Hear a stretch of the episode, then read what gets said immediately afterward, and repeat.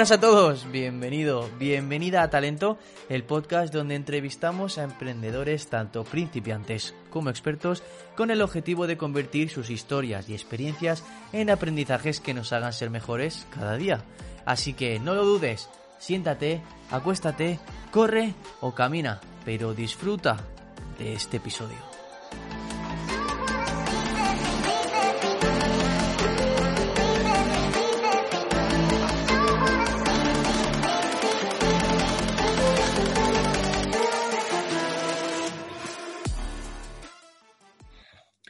Bueno, Fran, aquí te tenemos en el podcast de talento.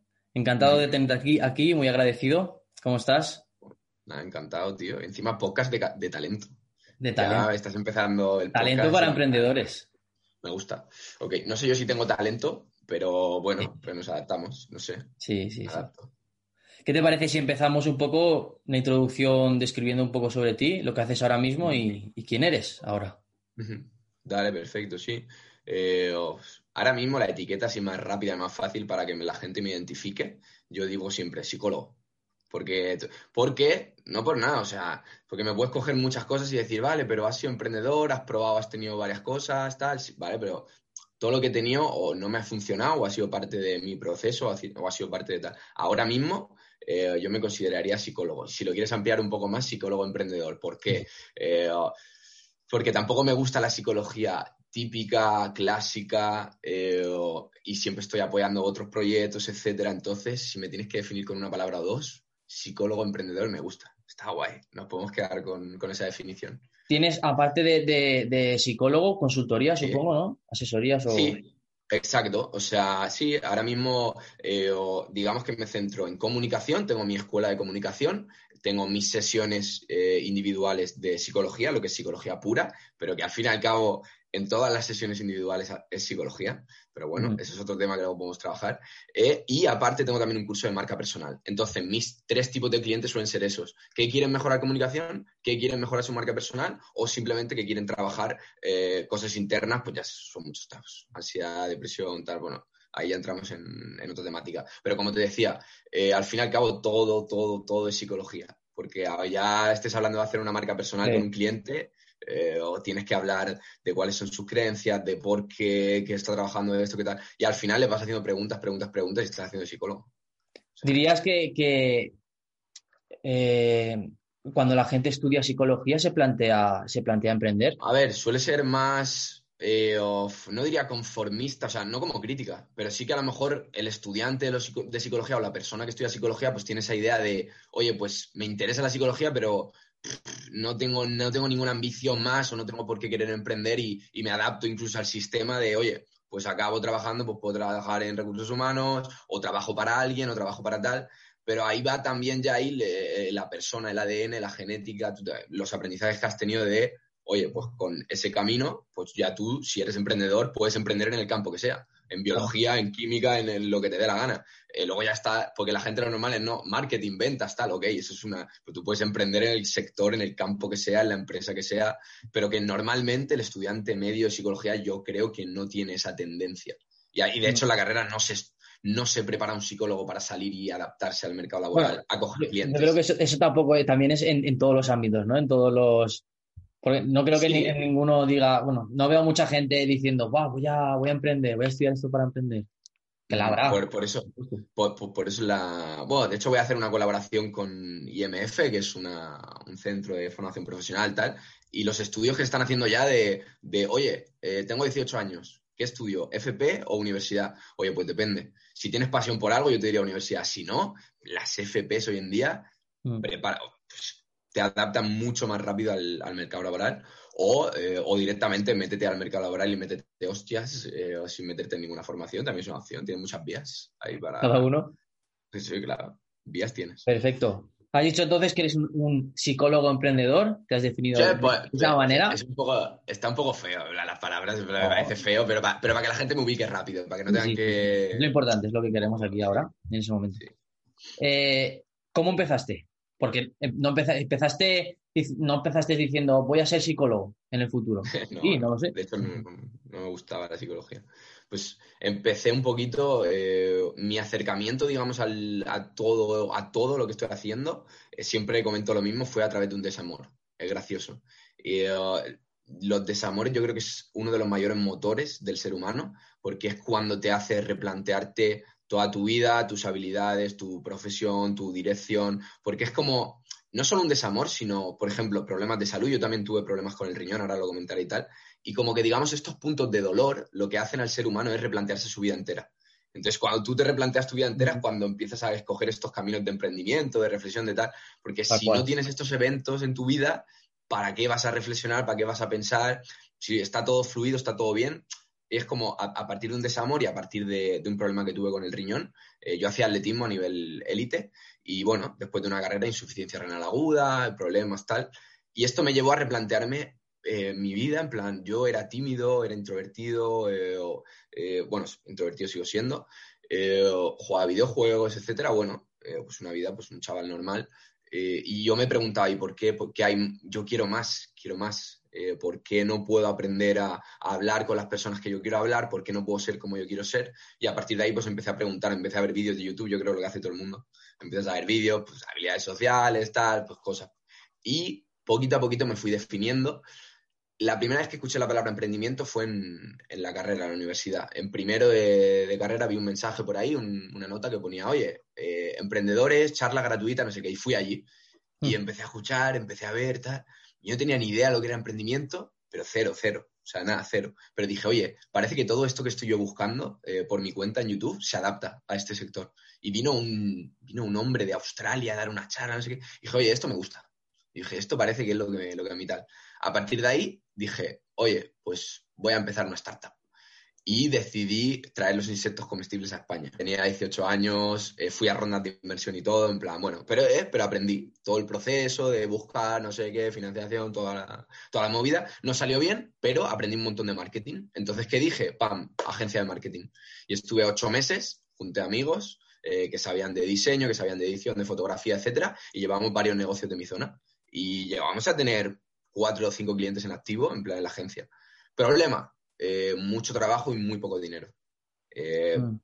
O no sabía yo valorar mis servicios, o, daba, trabajaba demasiado para lo que estábamos cobrando. Al final dejamos eso y me enfoqué a full en lo único que se me daba bien, que era hablar. Y dije, pues tío, pues voy a hablar. Y empecé con el tema charlas a full, a divulgar. Eh, divulgar primero genérico. Y luego ya me metí en tema de comunicación monté mi escuela, tal, etcétera. Eso es un poco la progresión así en, resumen, para que se haga una idea a la gente. ¿Cómo pasaste de introvertido a un escenario?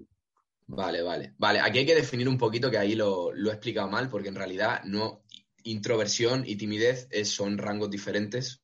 Esto ya me voy un poco de, pijo de psicólogo. No, no, no, no, no, tienes toda la razón. o sea, explica la diferencia, que eso también es interesante. Exacto, Pues mira, básicamente lo que dice la psicología, bueno, hay muchas teorías y hay muchos cuerpos teóricos, ¿no? Y hay mucha gente que lo define de una forma o de otra, pero para que nos entendamos, esto es hacer divulgación.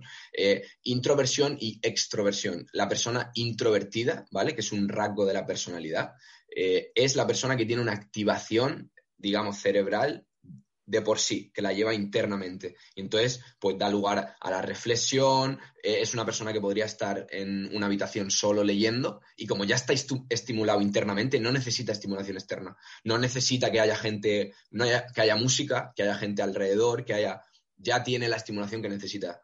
El extrovertido busca esa estimulación externa. Eh, eso es lo que le da energía básicamente se diferencia eso el introvertido del extrovertido. Entonces, el extrovertido, o porque tiene baja activación interna, es una de las teorías, pero necesita activación externa. Discotecas, música, socializar. Eh, y también hay que explicar aquí, entendiendo esa definición, que nadie es 100% ni extrovertido ni introvertido. Mm. Vamos a quitar un poco las etiquetas también, nadie. A veces, o sea, a veces cuando hablo de este tema, porque yo hace tiempo, hace, bueno, tampoco mucho, pero, pero descubrí esto que acabas de explicar, y me quedé en plan, ¿y por qué la gente piensa que introvertido es ser tímido? No, o sea, no, lo entendía, ¿sabes? Pero bueno, es, interesante que me gusta que la gente que lo sepa, lo sepa bien, porque si hay gente que dice, ostras, soy introvertido y se piensa que por ser introvertido eres tímido y entras en una creencia limitante y ahí te quedas. Exacto. Ahí te quedas y eso no, no, no mola. Por eso te quería preguntar, ¿cómo pasaste de tímido, me he equivocado, a, a un escenario?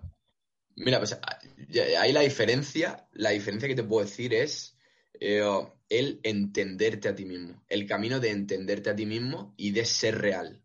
Yo creo que la, la máxima, que siempre le comunico a mis alumnos, hay muchas cosas en la, en la comunicación, pero es entenderte, respetarte y ser real. No tener miedo a la expresión de ti, de tu ser, de cómo eres. Eh, si no tienes barreras en, en, cómo eres y te entiendes, te expresas sin problema con quien sea.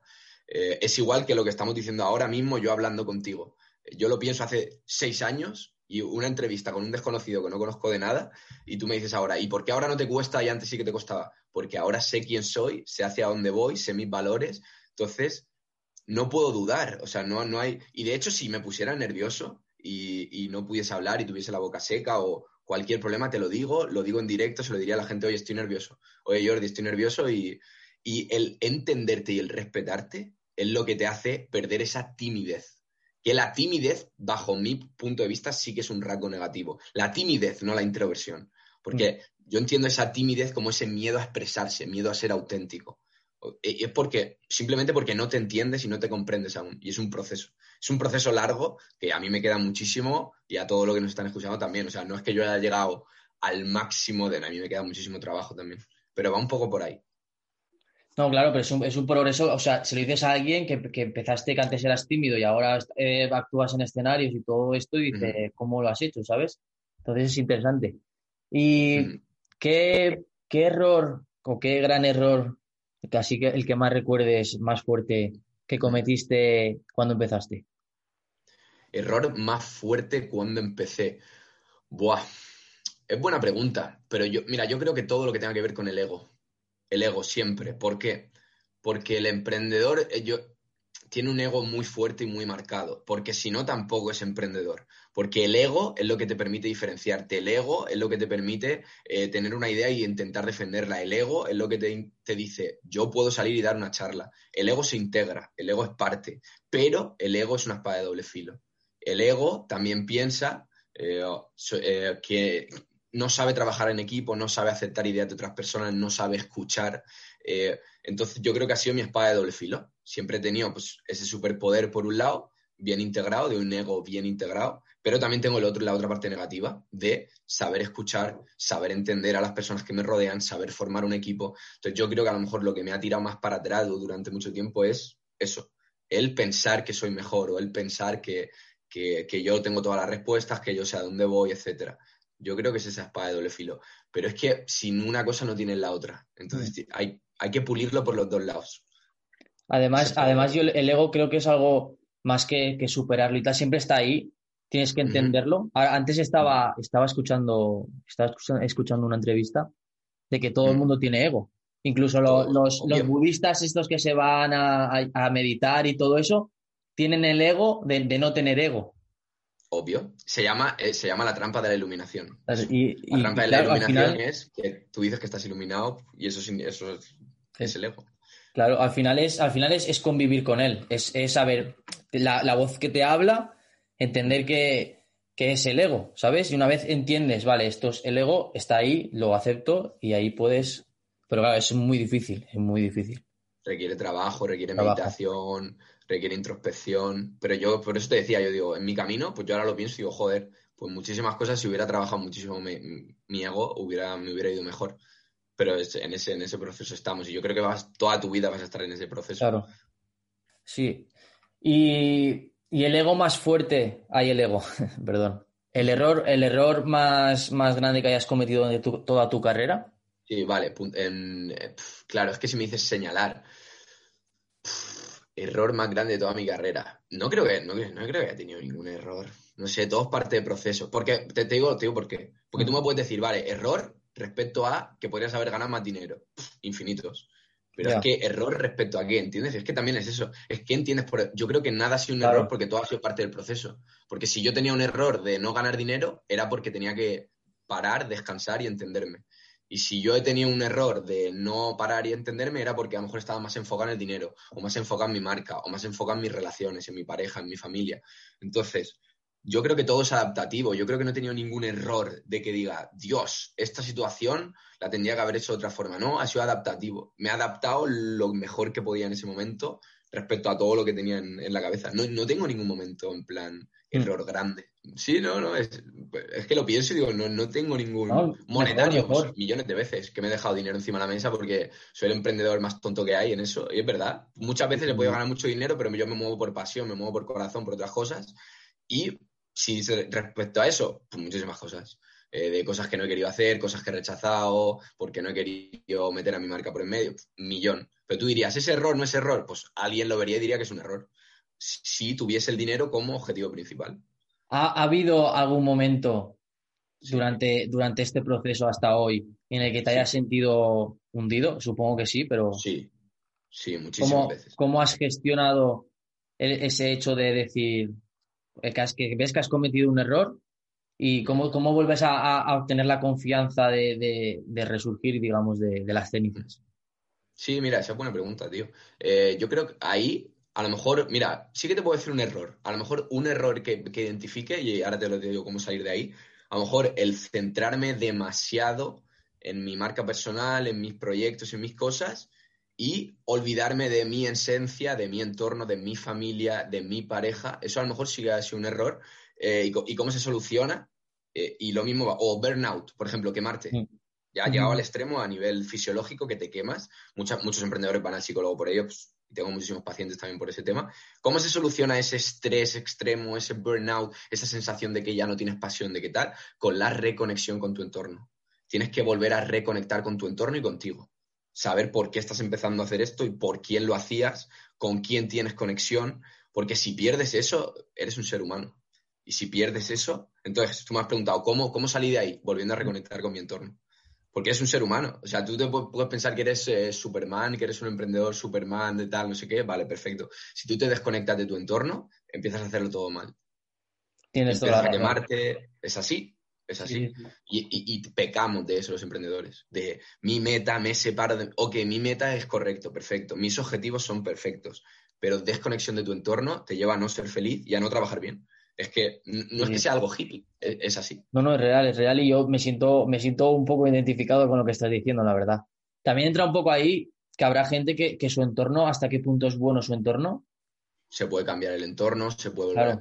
Hay muchísimos factores ahí, claro que sí. Se puede eh, buscar otro entorno o a lo mejor no es tan tóxico tu entorno como tú te pensabas y el tóxico eres tú y tienes que volver a entender tu entorno. Ahí entra el ego, el juego del ego que hemos hecho antes. Sí, porque muchas veces he pensado al final, cuando, cuando, hemos creado un, entorno, ese entorno, quitando nuestra familia, que es la que, que, nos elige, el resto es, es, personas que has atraído de cierta manera con las características de tu personalidad.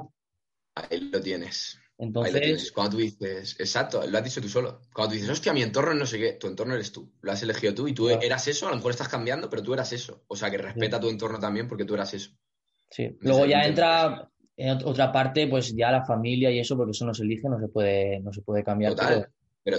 que se puede trabajar también, pero también se puede trabajar el entender, que muchas veces por el ego también del emprendedor, también el entender a la familia, el entender, bueno, esas son cosas que estoy trabajando muchísimo con, pacientes y que, y que es que luego dan resultados, que no son tonterías que dices por decir, que luego lo trabajas y vas hasta el fondo del problema y, dice, y la, dice la gente, hostia, pero ahora trabajo mucho mejor, me siento más conectado, me siento más, más en foco, eh, procrastino menos. Y viene de ahí. A lo mejor no viene de, tanto que nos vamos al tema hábitos. El tema hábitos es importante, está muy pepino, pero hay gente que me dice, tío, hago todos los hábitos bien, aún así tengo este problema. Le digo, vale, vamos a tocar otras cosas. Y esas son las cosas que yo creo que muchos emprendedores nos estamos dejando. Nos hemos dejado mucho tiempo. Es que sí, sí que es verdad que, el, tema del, tema de los hábitos es importante por el tema de la, de la confianza. El, tema de la, de la, confianza, más que nada porque por la integridad de, uno mismo, yo creo que te hace, que te hace, te hace confiar muchísimo en ti y, empoderarte de, alguna manera para luego tomar acciones con confianza. Y lo veo, lo veo bastante, bastante importante. Mm. Es muy importante, pero es complementario lo que te Está claro, a, muchos factores más. Está claro, está clarísimo. ¿Y cómo generas el, estrés día a día? ¿Eres, ¿Te consideras una persona que estás invirtiendo mucho tiempo en el trabajo? ¿Cómo...? Sí, mira, eh, ahí vamos también a tema hábitos. En plan, me respeto y me entiendo mucho.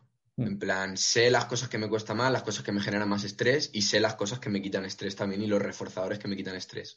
Eh, andar, pasear, tomar el sol, me ayuda a gestionar el estrés perfecto. Si tengo llamadas, si tengo videollamadas, si tengo que hacer cosas, normalmente las hago andando, porque sé que soy una persona nerviosa, sé que soy una persona, sé que soy hiperactivo, entonces no voy a poner a mi cuerpo en una situación, en, por ejemplo, cuatro horas sentado haciendo entrevistas en un ordenador. No puedo.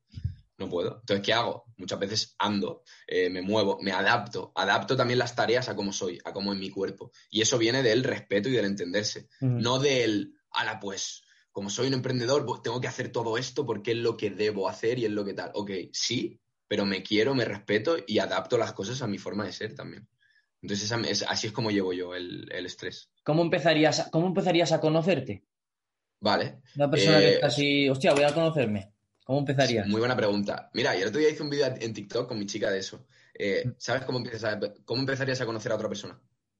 Esa es mi pregunta. Te la pregunto a ti. ¿Cómo empezarías a conocer a otra persona? Empezando, empezando una conversación, ¿no? Vale. ¿Y qué más? ¿Qué harías con otra persona? No sé, ¿qué más harías? Preguntarle. Vale. Le dedicarías tiempo, le preguntarías, le llevarías a sitios, le regalarías cosas, le tal. Lo mismo contigo.